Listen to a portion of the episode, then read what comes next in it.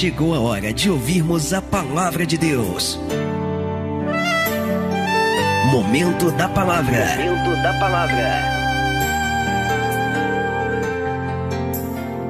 Ezequiel capítulo 37, versículo 9, diz assim a palavra de Deus: E ele me disse: profetiza ao Espírito, profetiza, ó filho do homem, e dize ao Espírito: Assim diz o Senhor Deus: Vem dos quatro ventos, ó Espírito, e assopra sobre estes mortos para que vivam. Diga glória a Deus. Olha a palavra que o Senhor está nos entregando nesta noite. Olha só a instrução, a direção que Deus ele está trazendo para mim e para você acerca de como nós devemos nos posicionar na nossa vida e principalmente como nós devemos nos posicionar diante de situações, diante de questões que aos nossos olhos parecem estar mortas. Enquanto nós estamos aqui lendo o texto, enquanto nós estamos lendo a palavra, eu quero que você traga à sua memória alguma área da sua vida ou alguma situação que aos teus olhos parece não ter jeito, parece estar morto. Talvez você está aqui e você lembre de uma situação, de um sonho, de um desejo, ou até mesmo de uma necessidade que de tanto você buscar, de tanto você trabalhar, você já desistiu daquilo. E você pensa, pastor, eu nem insisto mais porque a possibilidade de eu conquistar isso é muito pequena, a possibilidade de eu viver essa realidade é muito difícil, é muito pequena. Mas olha a palavra que o Senhor está dizendo, olha a direção, a instrução que Deus ele está trazendo ao nosso coração. Eu não tenho que desistir e nem desanimar. Eu não tenho que fraquejar nem desacreditar. Eu tenho que profetizar. Não, não, acho que você não entendeu. Eu vou repetir. Eu tenho que profetizar sobre aquilo que está morto, para que através do Espírito o Senhor venha trazer vida. Aleluias! Amado Deus, Ele quer ressuscitar coisas que morreram na sua vida na sua família, na sua casa, no seu coração. Expectativas, sonhos, desejos, Deus ele quer trazer de volta, Deus ele quer restaurar. E eu creio que meu Deus é poderoso para fazer o impossível na minha vida. Você crê que ele é poderoso para fazer o impossível na tua? Mas o que é que está faltando muitas das vezes? Às vezes não está faltando oração. Às vezes o que falta não é a oração. Às vezes o que falta não é instrução, não é direção, não é palavra, não.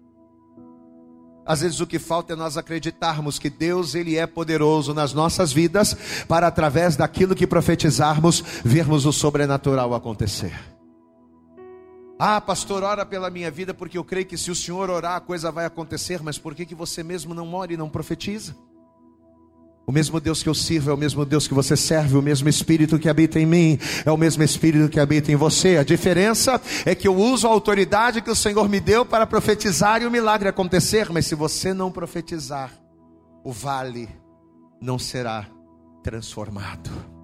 Quantos querem ver o seu vale de ossos secos revivendo aqui? Acho que você não quer, não. Eu vou repetir. Quantos querem ver o seu vale de ossos secos revivendo aqui? Glória a Deus. Então eu tenho que seguir esta instrução. Versículo 9: Ele me disse, e tome esta palavra para você. Amém? O Senhor está liberando essa palavra sobre a vida do profeta Ezequiel, mas imagine que esta palavra é o próprio Deus falando diretamente com você. E ele me disse: profetiza ao Espírito, profetiza, ó filho do homem, e dize ao Espírito: assim diz o Senhor Deus: vem dos quatro ventos, ó Espírito, e assopra sobre estes mortos para que vivam. Glória a Deus. Você acredita que Deus vai ministrar o nosso coração? Você acredita que Deus vai direcionar e te instruir nessa noite? Amém? Então estenda a tua mão aqui para frente, feche teus olhos, começa a orar, começa a falar com Deus. Não perca essa atmosfera, não deixe essa atmosfera passar, não. Comece a falar com Ele agora. Vai falando, Senhor, vem me instruindo agora através da tua palavra. Senhor, eu não estou aqui à toa, mas eu estou aqui porque eu preciso de uma direção. Eu estou aqui porque reconheço que sozinho eu não consigo tomar as melhores decisões decisões, então fala comigo agora. Fala, Senhor, aquilo que eu preciso fazer, direciona-me segundo a tua vontade, para que todo vale de ossos secos sejam transformados, para que toda morte venha dar lugar à vida e o teu nome seja glorificado. Pai, em nome de Jesus, ministra a cada vida e a cada coração nesta noite através da tua palavra. Senhor, que os nossos ouvidos estejam abertos para te ouvir, o coração para receber, a mente para assimilar e colocar em prática toda a instrução, para que vivamos a tua boa, perfeita e agradável vontade. Fala conosco neste lugar, é o que nós te pedimos com toda a nossa fé. E desde já te agradecemos em nome de Jesus. Você pode dizer amém, Jesus. Você pode dar glória, você pode profetizar aí, você pode dar glória, glória, glória a Deus. Vamos aplaudir bem forte a Jesus. Vamos tomar posse desde já. Tome posse desde já desta palavra sobre a sua vida. Amém. Sente-se no teu lugar, por favor. A partir de agora, a partir desse momento, procure não conversar. A partir de agora, procure não andar pela igreja. Que você venha prestar atenção total naquilo que o Espírito Santo, naquilo que Deus vai estar nos instruindo por intermédio da palavra. Preste atenção. Você sabe que apesar de muitas pessoas não entenderem, apesar de muitos não aceitarem, a grande verdade é que Deus ele não trabalha de forma lógica. Deus ele não trabalha, Deus ele não opera segundo aquilo que o homem imagina ou segundo aquilo que o homem pensa. Não. Muitas das vezes nós temos os nossos planos, muitas das vezes traçamos as nossas estratégias, mas na maioria das vezes quando Deus ele vai operar, Deus ele começa a trabalhar e ele começa a mover-se completamente diferente daquilo que nós imaginamos. Por mais inteligente que o ser humano seja, por mais capaz que o homem seja, Deus ele sempre, sempre está à frente do homem. E tanto isso é verdade que lá no livro do profeta Isaías, no capítulo 55, Deus através da boca do profeta vai dizer que tanto os caminhos do Senhor como os pensamentos do Senhor, eles são o que igreja? Eles são eles são mais altos do que os meus, eles são mais altos do que os nossos. Os caminhos de Deus são mais altos que os meus, os pensamentos de Deus, eles são mais altos do que os meus. Pastor, e o que, que significa isso? Uma pessoa que está no lugar mais alto, ela consegue ter uma visão muito mais ampla uma pessoa que está numa posição mais alta, ela consegue enxergar muito mais além do que uma pessoa que está mais abaixo. Então, quando o profeta diz que os caminhos e os pensamentos do Senhor são mais altos do que os nossos, significa que Deus ele está em uma posição em que ele consegue enxergar as coisas de uma maneira muito mais profunda. Deus ele consegue enxergar além daquilo que os nossos olhos naturais, do que a nossa compreensão humana consegue conceber. Então, em nome de Jesus, quem aqui serve a Deus? Deixa eu lembrar, quem aqui serve a Deus, levanta a mão, diga glória a Deus. Então, meu irmão, em vez de você se entristecer, abre a tua boca, dá um glória a Deus e se alegra, porque você serve a um Deus mais alto que você, você serve a um Deus que está acima de você e que com certeza tem o melhor preparado para a tua vida. Você pode dar um glória a Deus bem forte aí, se alegra no Senhor, amém? Pastor, mas por que você está começando a palavra desse jeito? Você vai entender. Você sabe que, segundo a história, antes de Ezequiel começar o seu ministério profético, antes de Ezequiel começar a exercer o seu chamado, ele estava se preparando para exercer as funções sacerdotais, até porque, segundo a história, Ezequiel ele vinha de uma linhagem, ele vinha de uma família de sacerdotes. Então o propósito a princípio era ser um sacerdote. Ezequiel tinha o um propósito para ser um chamado para ser um sacerdote do Senhor. Porém, devido ao fato do povo ter ignorado a voz de Deus, devido ao fato de Deus falar e o povo desprezar a palavra, Quantos e quantos profetas Deus levantou para alertar Israel acerca do juízo? Quantos e quantos profetas Deus levantou para exortar o povo a se voltar para Deus? Mas o povo não deu ouvidos à voz do Senhor, e como consequência, Deus permitiu que o povo de Israel, o povo do Senhor, menina dos olhos de Deus, fossem levados cativos para a Babilônia. E o Ezequiel, apesar de ser um homem fiel a Deus, apesar de ser um moço que tinha temor, ele vai ser um dentre tantos que vão ser escravizados na Babilônia. Que coisa, não é? Um homem temente, um rapaz temente, um rapaz fiel, alguém que estava se preparando para fazer a vontade do Senhor, mas agora, por causa da dureza do coração do seu povo, ele vai acabar sofrendo consequências de coisas que ele não semeou. Ele vai acabar vivendo coisas na sua vida que não foram fruto de suas escolhas, mas que foi fruto de uma, é, é, é, de uma falta de temor coletiva do povo de Israel. Então agora, por conta disso, Ezequiel ele vai ser escravizado. Só que ao contrário daquilo que muitos pensam, vai ser justamente nessa condição. Qual vai ser a condição que Ezequiel vai se encontrar? Ezequiel vai se encontrar escravizado. Ezequiel vai se encontrar aprisionado. Ezequiel ele vai se encontrar privado da liberdade. Pois é, vai ser justamente no momento mais difícil da vida do Ezequiel. Vai ser justamente na posição mais desfavorável que ele vai estar que Deus ele vai começar a se mover no mundo espiritual de tal maneira que Ezequiel vai ter um encontro com Deus e ele vai ver a glória do Senhor. Glória a Deus, amados. Às vezes a gente acha que Deus ele vai se manifestar nas nossas vidas num momento lindo. Às vezes a gente acha que quando Deus nos chamar ou que quando Deus ele nos impactar, Deus ele vai preparar uma situação toda especial para que o chamado, para que a glória dele se manifeste. Mas a grande verdade é que muitas das vezes são nos momentos menos oportunos, são nos momentos menos esperados que o Senhor ele começa a se revelar. São nos dias mais improváveis, nas situações mais desfavoráveis, que Deus ele começa a se mover. Eu quero que você volte comigo aí mesmo em Ezequiel, mas no capítulo 1, vamos no capítulo 1, Ezequiel, livro do profeta Ezequiel, no capítulo 1, Veja o que a palavra vai nos dizer aqui a partir do versículo 1 também. Ezequiel, no capítulo 1, versículo 1, diz assim a palavra: E aconteceu no trigésimo ano, no quarto mês, no quinto dia do mês, que estando eu no meio dos cativos, junto ao rio Quebar, se abriram os céus, e eu tive visões de Deus. Você pode dar glória a Deus aí, amado? Diga comigo, no meio do cativeiro Vamos participar, gente, vamos participar. Diga, no meio do cativeiro, os céus se abriram. Diga bem alto, no meio da luta, Deus derramou a glória. Você pode dar glória a Deus aí, meu irmão? É no meio da tua luta, é no momento mais difícil que os céus se abrem. Às vezes a gente quer tanto que os céus se abram no nosso casamento, que a gente quer tanto que os céus se abram na nossa vida. Mas amado, entenda, os céus eles só vão se abrir em resposta a uma oposição.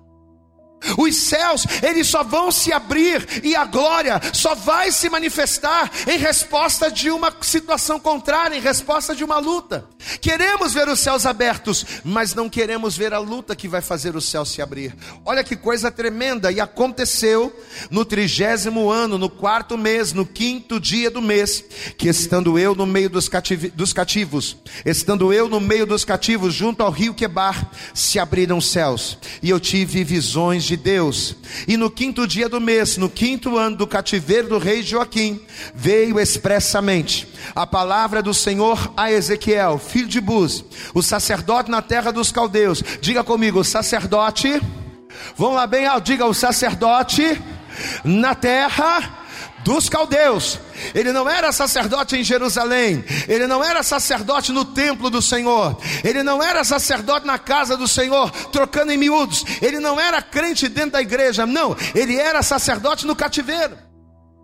Ele era sacerdote, ele era servo de Deus, porém, num lugar completamente desfavorável a ele. Mas olha o que diz a palavra: veio expressamente a palavra do Senhor a Ezequiel, filho de Buzi, o sacerdote na terra dos caldeus, junto ao rio Quebar, e ali esteve sobre ele a mão do Senhor. Você pode dar glória a Deus aí, meu irmão? Olha que coisa linda! Ezequiel estava no cativeiro, no pior momento da sua vida. Ele estava numa posição completamente desfavorável, tudo era contra ele. Talvez aquele não fosse o melhor momento, humanamente falando, para que Deus se manifestasse. Talvez aquele não fosse o momento mais favorável, não fosse a hora mais oportuna para que Deus o usasse.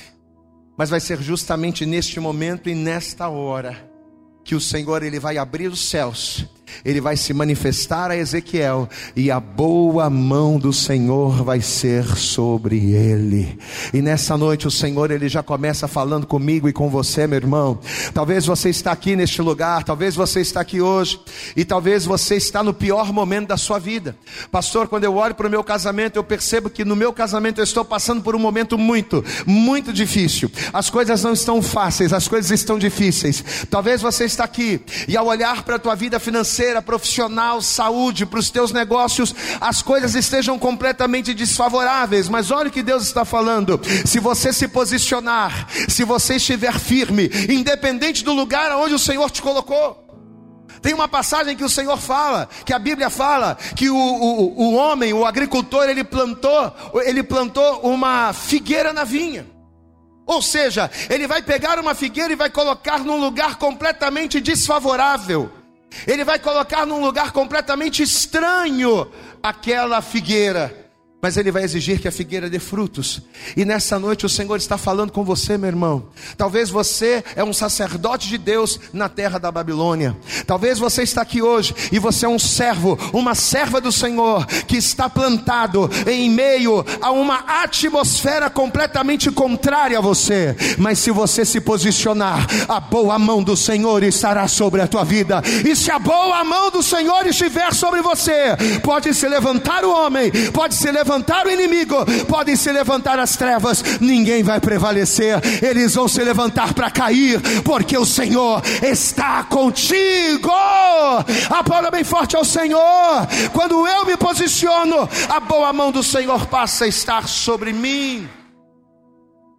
E um detalhe interessante é que a boa mão do Senhor vai ser sobre ele. E o que, que representa a boa mão do Senhor sobre nós? A boa mão do Senhor, ela é o nosso amparo. Diga, a mão do Senhor, repita comigo, a mão do Senhor sobre a minha vida é o meu amparo. Amém? A questão não é você estar na Babilônia. A questão não é você viver debaixo de uma atmosfera desfavorável. A questão não é você passar pela luta, diversidade ou o tamanho do seu gigante, não. A questão é você passar por tudo isso, mas você saber que quando você olha para o lado, você tem um amparo. Diga glória a Deus. E que esse amparo, e que esse amparo que está contigo não é, não vem do homem, mas é você saber que aquele que está com você é maior do que qualquer situação e qualquer adversidade que você enfrenta.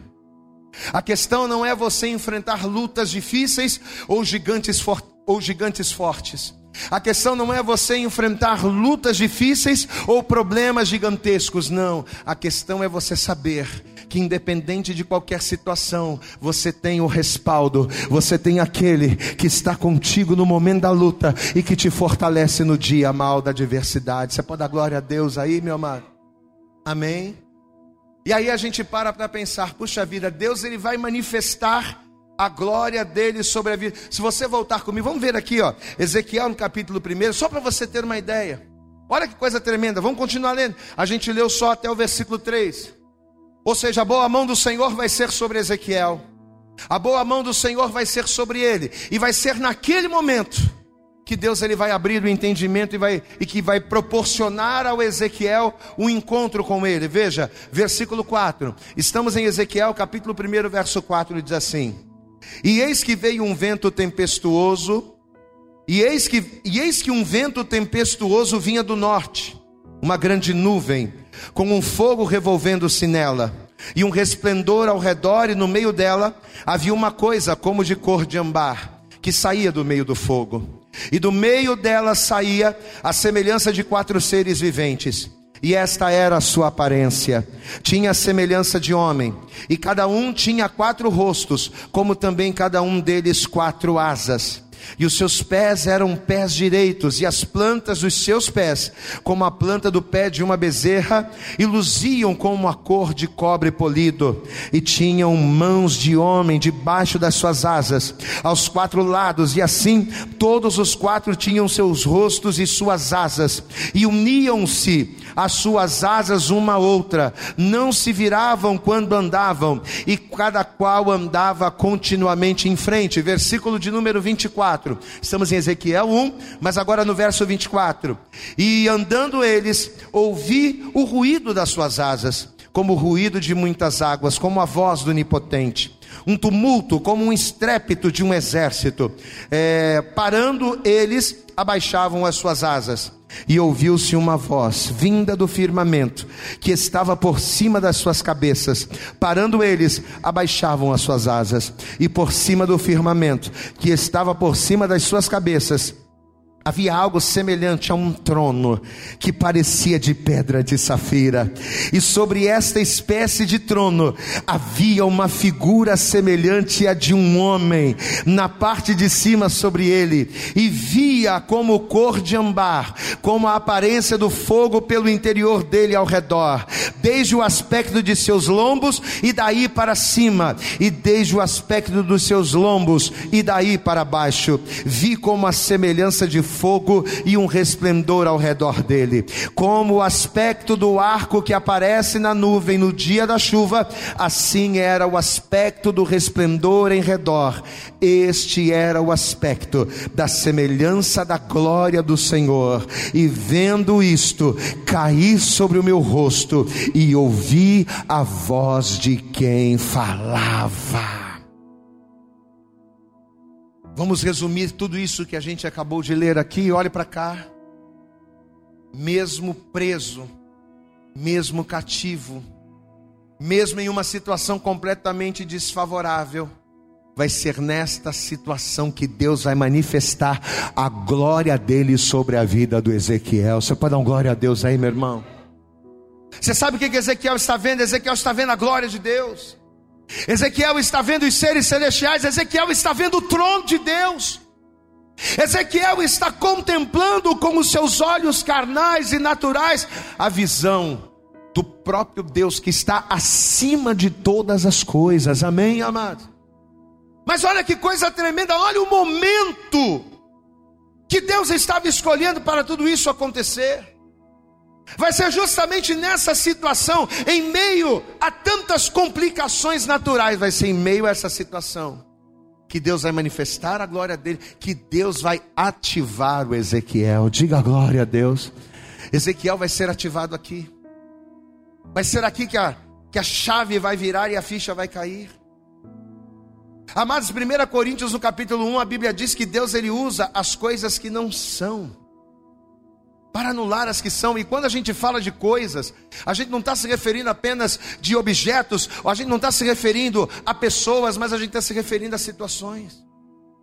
Às vezes, na situação mais inesperada, na situação mais improvável, Deus se manifesta. Quando é que o Ezequiel poderia imaginar que no cativeiro, no lugar mais improvável, Deus o usaria tanto?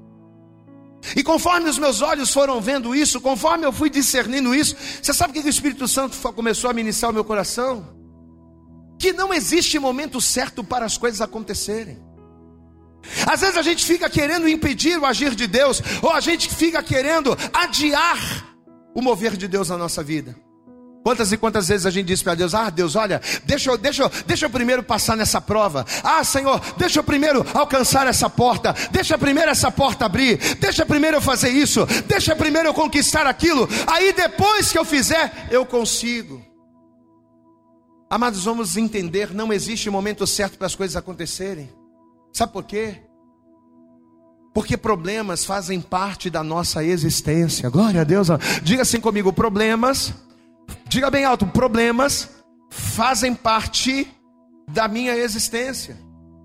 Se eu for esperar as coisas se resolverem, se eu for esperar os problemas sanarem, se eu for esperar que as situações se resolvam, se eu for esperar o melhor momento para Deus me usar, para Deus agir, para Deus operar, amado, nunca vai acontecer. Por isso que muitas das vezes Deus, Ele age em momentos, em momentos inesperados para nós. Em momentos que muitas das vezes nós julgamos inoportunos, mas deixa eu mandar real para você. Não existe um momento certo para as coisas acontecerem, porque se você for esperar os problemas serem resolvidos para Deus te usar, para Deus se manifestar, para que a glória dele se manifeste, meu irmão, você vai ficar esperando sentado. Até porque são através dos problemas que vivemos o sobrenatural. Glória a Deus, amados. Se a gente quer viver vitórias, a gente tem que resolver problemas. Diga comigo, vitórias. Vamos lá, vamos participar, gente. Diga comigo, vitórias. Diga comigo, vitórias são resultado de problemas resolvidos, de lutas vencidas. Se você quer viver o sobrenatural na sua vida, você não pode querer não viver lutas, não passar por lutas.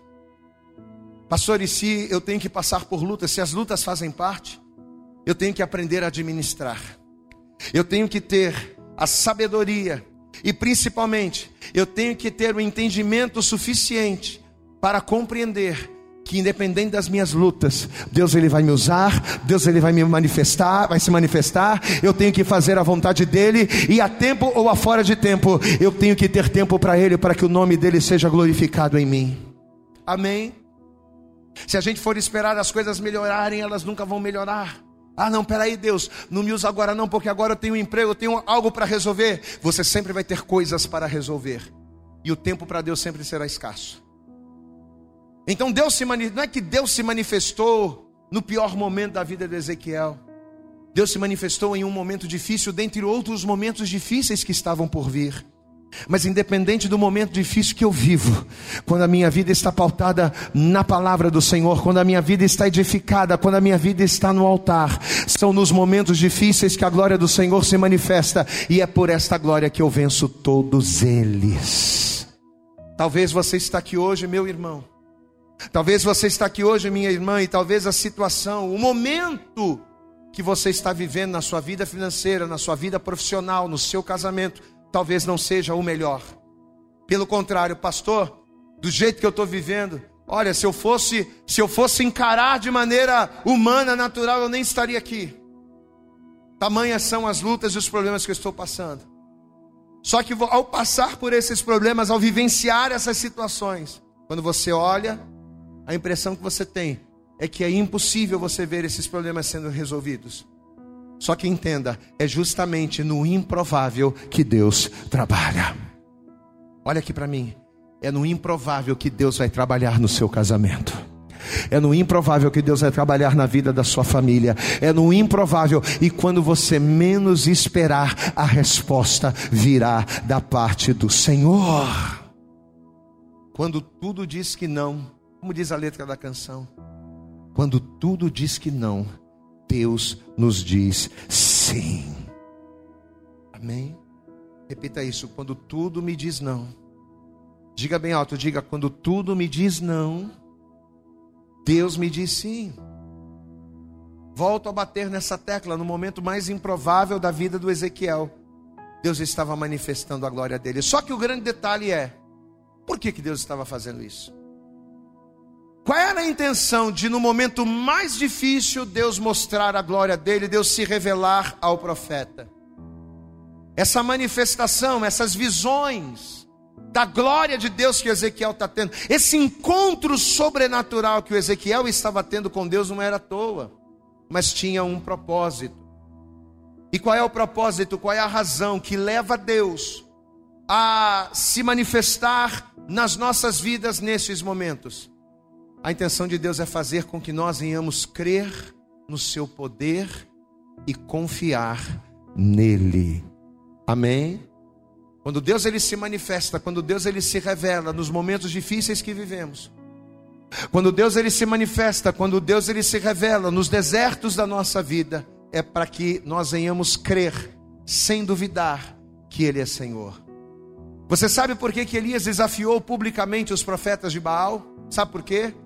Não era para se aparecer, mas era para que diante dos olhos do povo, Deus manifestasse o seu poder e o povo cresce nele. Amém? Deus ele estava se manifestando para quê? Para que as pessoas vissem, para que as pessoas contemplassem, para que as pessoas crescem. Mesma coisa aconteceu na saída do povo da terra do Egito. Deus ele poderia simplesmente ter liberado uma palavra, Deus ele poderia simplesmente ter libertado o povo e o povo sair livre sem nenhuma consequência. Mas por que, que Deus endureceu o coração de Faraó tantas vezes? E por que, que Deus precisou fazer tantos sinais aos olhos do povo? Para que o povo cresça no seu poder. E da mesma forma com Ezequiel. Todas essas visões que Deus estava dando ao profeta eram para quê? Era para que ele visse, era para que ele cresce e confiasse no socorro do Senhor. Porque somente crendo é que ele iria conseguir perseverar dali para frente. Queridos, uma vez que temos um encontro com o Senhor, uma vez que temos um encontro com a glória de Deus e começamos a caminhar com o Senhor, somente pela fé a gente persevera, somente pela fé a gente continua. Porque posso dizer uma coisa para você: não é fácil ser crente. Não é fácil carregar, a gente canta muito aquele louvor que fala a, a, respeito acerca da marca da promessa. Eu tenho a marca da promessa. Você pode cantar aí, vai assim, ó. Vai. Eu tenho a marca da promessa que ele me fez. Vai. Eu tenho a marca da promessa. Diga mais uma vez. Eu tenho a marca da promessa. É muito bonito cantar isso, não é? Sim ou não? É muito legal cantar isso. Meu irmão, mas ter a marca da promessa traz sobre nós uma responsabilidade muito grande. É maravilhoso ter a marca da promessa, porque sabemos que através dela vamos alcançar a salvação, vamos ter a vida eterna. Mas quem tem a marca tem responsabilidade. A partir do momento que a marca da promessa está em mim, eu tenho responsabilidade de carregar a cruz, eu tenho a responsabilidade de perseverar no Senhor, eu tenho a responsabilidade de caminhar, não segundo a minha vontade, mas segundo a vontade de Deus, e é difícil. A gente precisa de experiências com Deus para que no momento do dia mal a gente venha crer e continuar. Uma pessoa sem profundidade, uma pessoa sem experiência com Deus, dificilmente ela vai conseguir carregar a marca da promessa e perseverar nele. Porque são as nossas experiências com Deus é que vão nos servir de amparo, de força, para que no dia mal a gente dê mais um passo, e mais um passo, e mais outro passo, e continuemos caminhando em vitória. Diga glória a Deus. Deus sabia que coisas iriam acontecer lá na frente. Mas justamente porque coisas iriam acontecer lá na frente, é que agora o Ezequiel precisaria ter experiências e crer na promessa e ele vai crer. A Bíblia diz que o tempo vai passar. A ira e o juízo de Deus vão ficar para trás. E agora no lugar da ira e do juízo, Deus ele vai começar a trazer uma promessa de restauração. Deus agora vai começar, Deus ele vai mudar a pregação, Deus ele vai mudar o argumento. De uma palavra de juízo, Deus agora vai começar a falar de salvação, de restauração. Ezequiel no capítulo 36. Vá comigo, por favor. Livro do profeta Ezequiel, no capítulo 36. Vamos ver a partir do versículo de número 24. Veja que o discurso de Deus agora vai ser outro. Ezequiel, capítulo 36, versículo 24 diz assim: E vos tomarei dentre os gentios, e vos congregarei de todas as terras, e vos trarei para a vossa terra. Diga glória a Deus. Olha a promessa de restauração. Então aspergirei água pura sobre vós, e ficareis purificados. De todas as vossas imundícias e de todos os vossos ídolos vos purificarei, e dar-vos-ei um coração novo, e porei dentro de vós um espírito novo, e tirarei da vossa carne o coração de pedra, e vos darei um coração de carne, e porei dentro de vós o meu espírito, e farei que andeis nos meus estatutos e guardareis os meus juízos e os observeis, e habitareis na terra que eu dei a vossos pais, e vós sereis o meu povo, e eu serei o vosso Deus. Aleluia! Eu vou restaurar o que foi destruído, eu vou transformar. Aquilo que foi assolado é promessa de Deus para minha e para tua vida nessa noite, em nome de Jesus, amém, amado? Aquilo que o inimigo destruiu, Aquilo que o inimigo roubou, aquilo que o inimigo matou é promessa de Deus. Eu vou restaurar. Apesar dos pecados do povo, Deus agora estava garantindo que tudo aquilo que havia sido assolado e destruído, Deus iria restaurar. E vai ser justamente no capítulo 37, no texto que nós lemos no início, que Deus ele vai mostrar a esse profeta através de uma visão. Como é que ele traria essa restauração. Que Deus restaura, a gente sabe, que Deus transforma, a gente sabe. Mas como é que, como é que Deus iria operar? Deus vai mostrar isso. Vamos para o texto, capítulo 37. Ezequiel 37, a partir do versículo 1. Diz assim a palavra: E veio sobre mim a mão do Senhor, e ele me fez sair no espírito do Senhor, e me pôs no meio de um vale. Diga comigo, igreja, que estava cheio, bem alto, diga que estava cheio de ossos. Então já começa a visão. Deus pegando Ezequiel e colocando diante de um vale cheio de ossos. E me fez passar em volta deles. E eis que eram muito numerosos sobre a face do vale.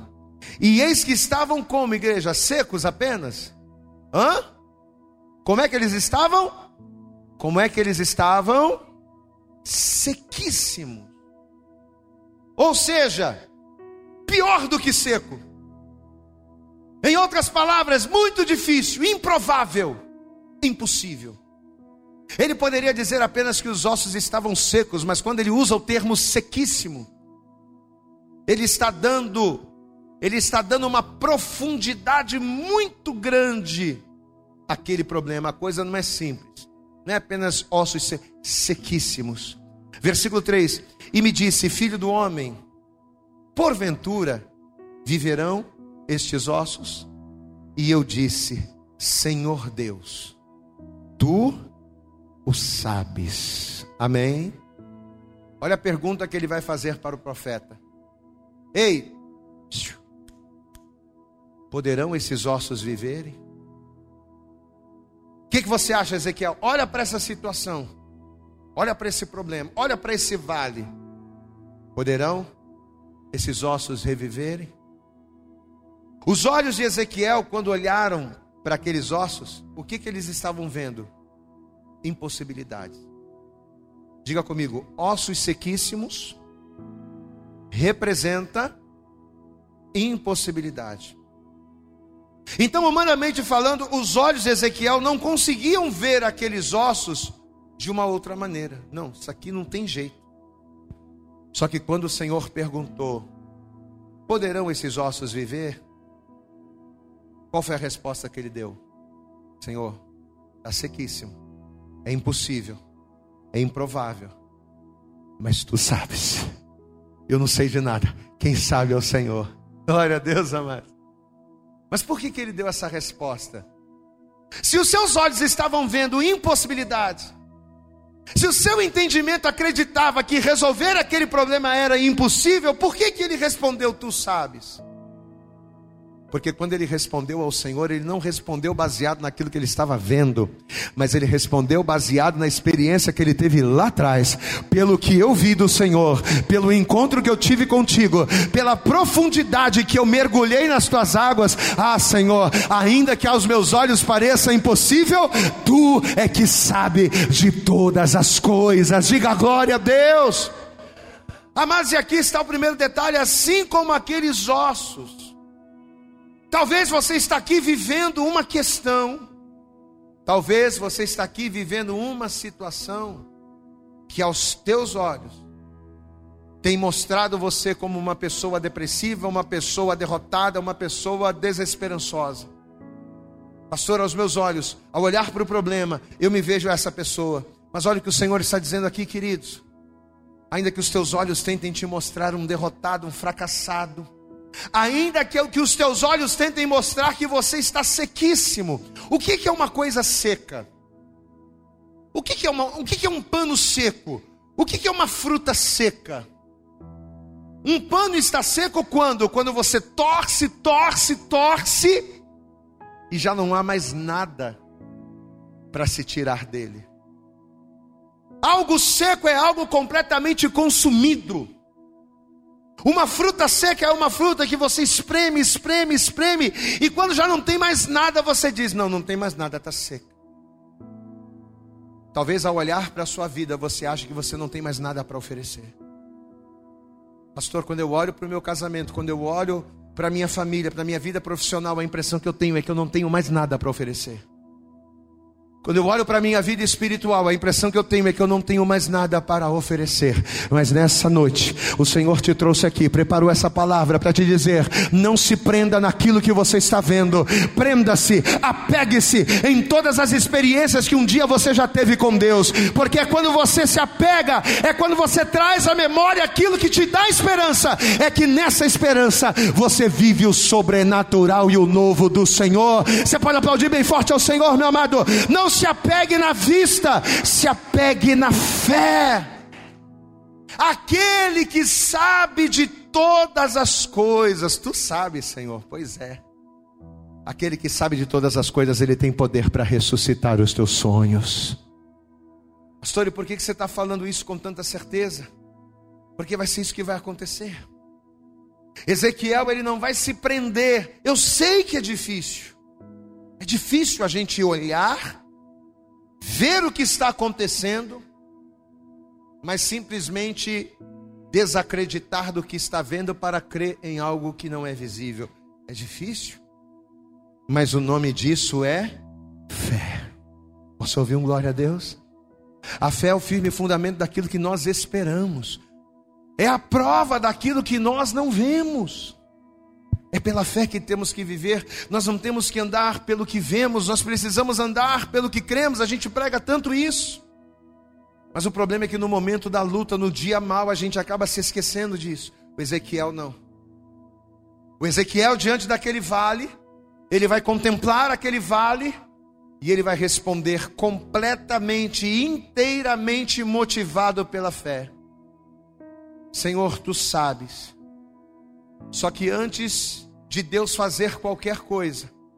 Antes que Deus pudesse se mover para mostrar ao profeta que realmente ele sabia, inesperadamente, de surpresa, Deus vai virar-se para o Ezequiel e ele vai dizer para ele: Já que eu sei, então profetiza. Posso ouvir um glória a Deus aqui? Eu sei, Ezequiel, sim, tu sabes. Então, já que eu sei, Começa a profetizar. Começa a abrir a tua boca. E começa a trazer à existência pela tua palavra aquilo que ainda não existe, para que no mundo espiritual e no mundo natural as coisas venham começar a acontecer. Diga glória a Deus. Será que você tem profetizado sobre o teu vale? Ou melhor, o que é que você tem profetizado com a tua boca sobre o teu vale? O que é que você tem dito ao teu vale? Porque às vezes a gente acha que a gente tem que, amar, nós temos que orar ao Senhor, nós temos que ter uma vida de oração. Mas muitas das vezes o que está faltando para a gente viver o milagre não é a gente orar a Deus, o que está faltando para a gente viver o milagre não é a gente jejuar para Deus, mas o que tem faltado é a gente profetizar ao problema. Posso ouvir um glória a Deus aqui? Profetiza sobre o vale, não é orar para mim, não é falar para mim. Profetiza sobre o teu problema. Ei, ei, enfermidade, em nome de Jesus você não vai ter lugar na minha casa. Ei, depressão, em nome de Jesus você não vai ter lugar no meu corpo. Ei, ei, ei, sai da minha vida, sai da minha casa, sai da minha família, porque na minha família quem habita é o Senhor. Diga glória a Deus. Eu estou orando a Deus quando na verdade eu deveria profetizar sobre o problema.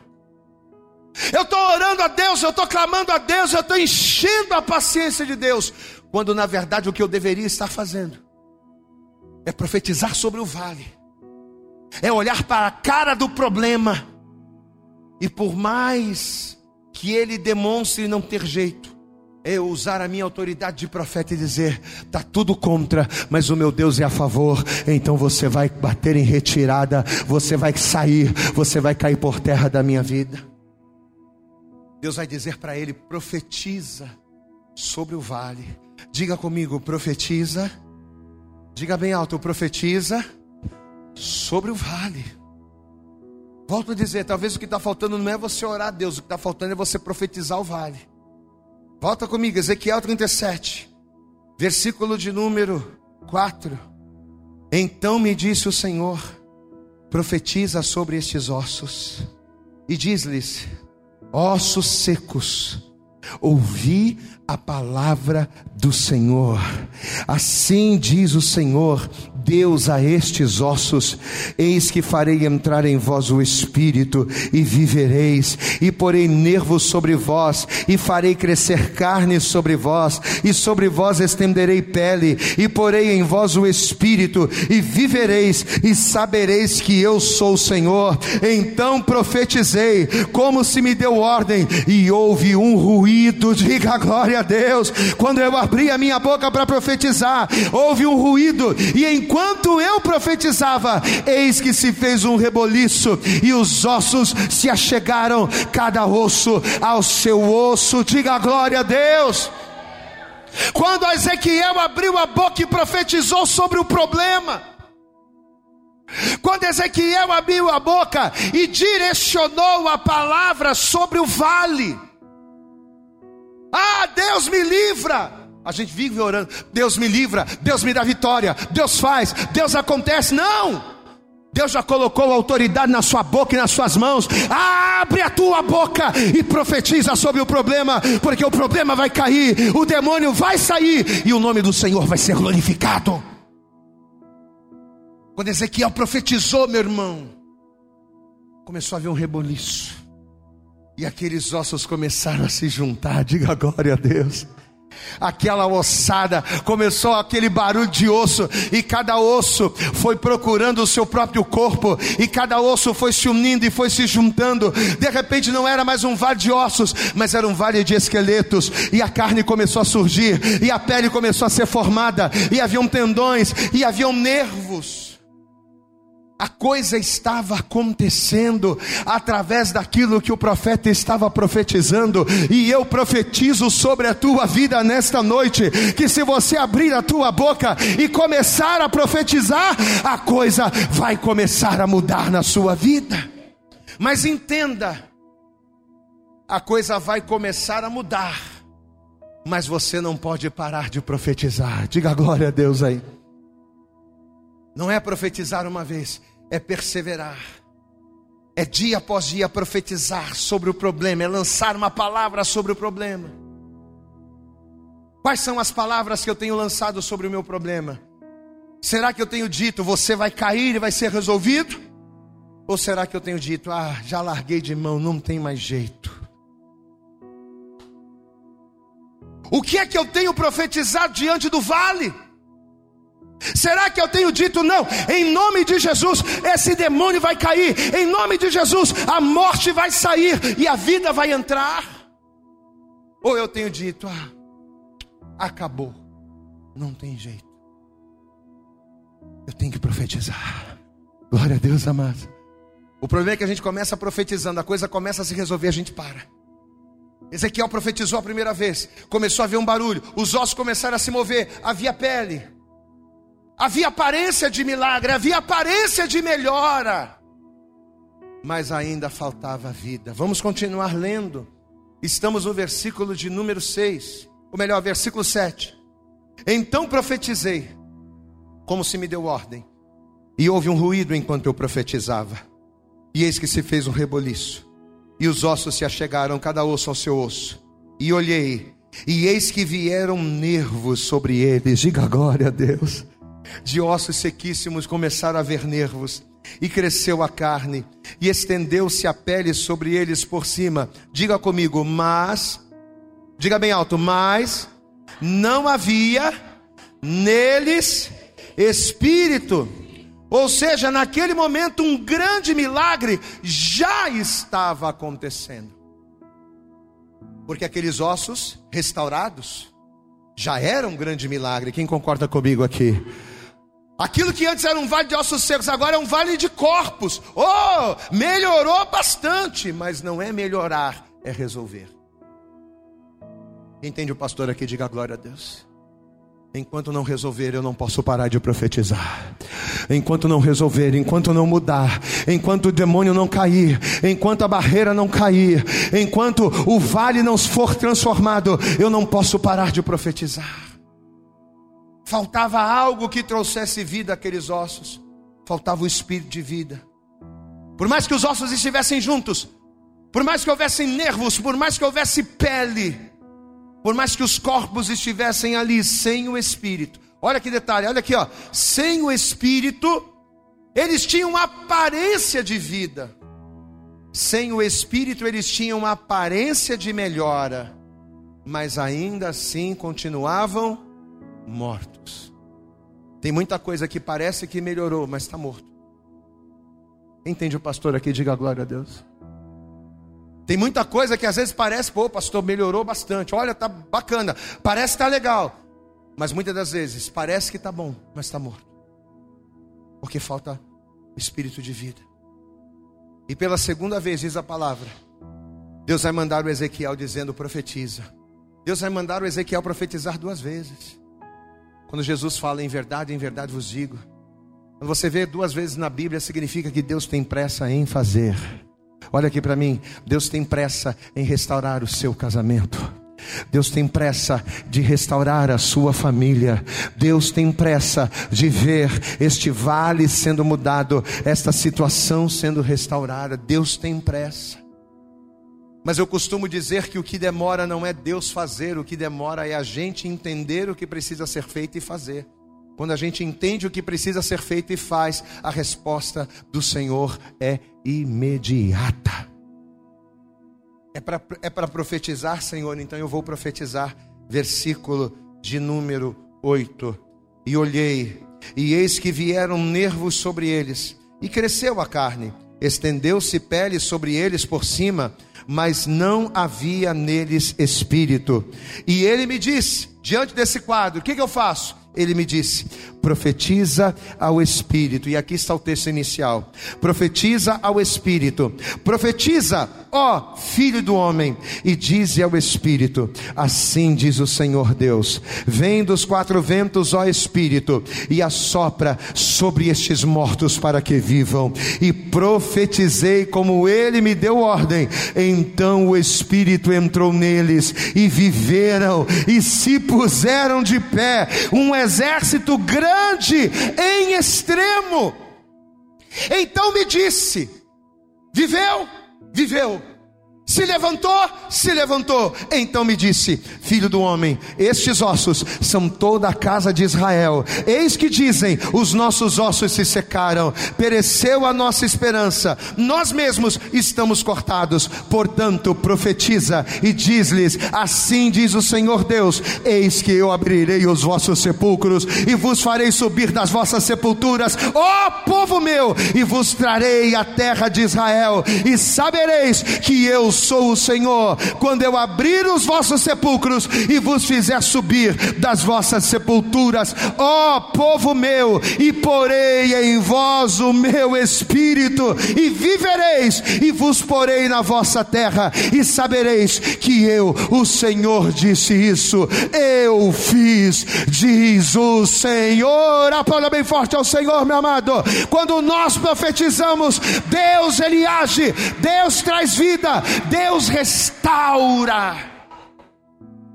Eu vou abrir as vossas sepulturas quando você começar a profetizar. Eu vou trazer vida ao que está morto quando você se posicionar. Quem entende um pastor aqui, diga glória a Deus. Você consegue entender essa palavra que Deus está trazendo ao nosso coração nesta noite? Amém? Qual é o vale que você está vivendo? No caso do profeta e no caso de Deus, o vale era o povo de Israel. E Deus estava dizendo: Eu vou restaurar. Parece impossível. Um povo incrédulo, um povo desobediente, um povo que sabe o que deve fazer, mas nunca faz. Um povo de dura cerviz, parece impossível, mas profetiza. Porque se você profetizar, o espírito de vida virá, e eu farei com que eles levantem dos sepulcros, e eu os restaurarei. Qual é o teu vale nessa noite? Qual é o teu vale de ossos secos? Deus diz para você nesta noite: profetiza. Amém? Se coloque de pé em nome de Jesus. Se coloque de pé toda a igreja. E assim que você se colocar de pé, eu quero pedir a você, dê para Jesus nesta hora a tua melhor salva de palmas, mas eu quero que você faça o teu melhor para Jesus, isso. Eu acredito que essa mensagem falou poderosamente com você. Mas se você acredita que ela pode ajudar também uma outra pessoa que você gosta, ama ou admira, mande para ela. Compartilhe o link ou convide essa pessoa para seguir o nosso podcast. E creia que fazendo isso, ainda que não seja você a ministrar, além de nos ajudar, você estará cumprindo o ID de Deus. Deus abençoe você e até o nosso próximo conteúdo.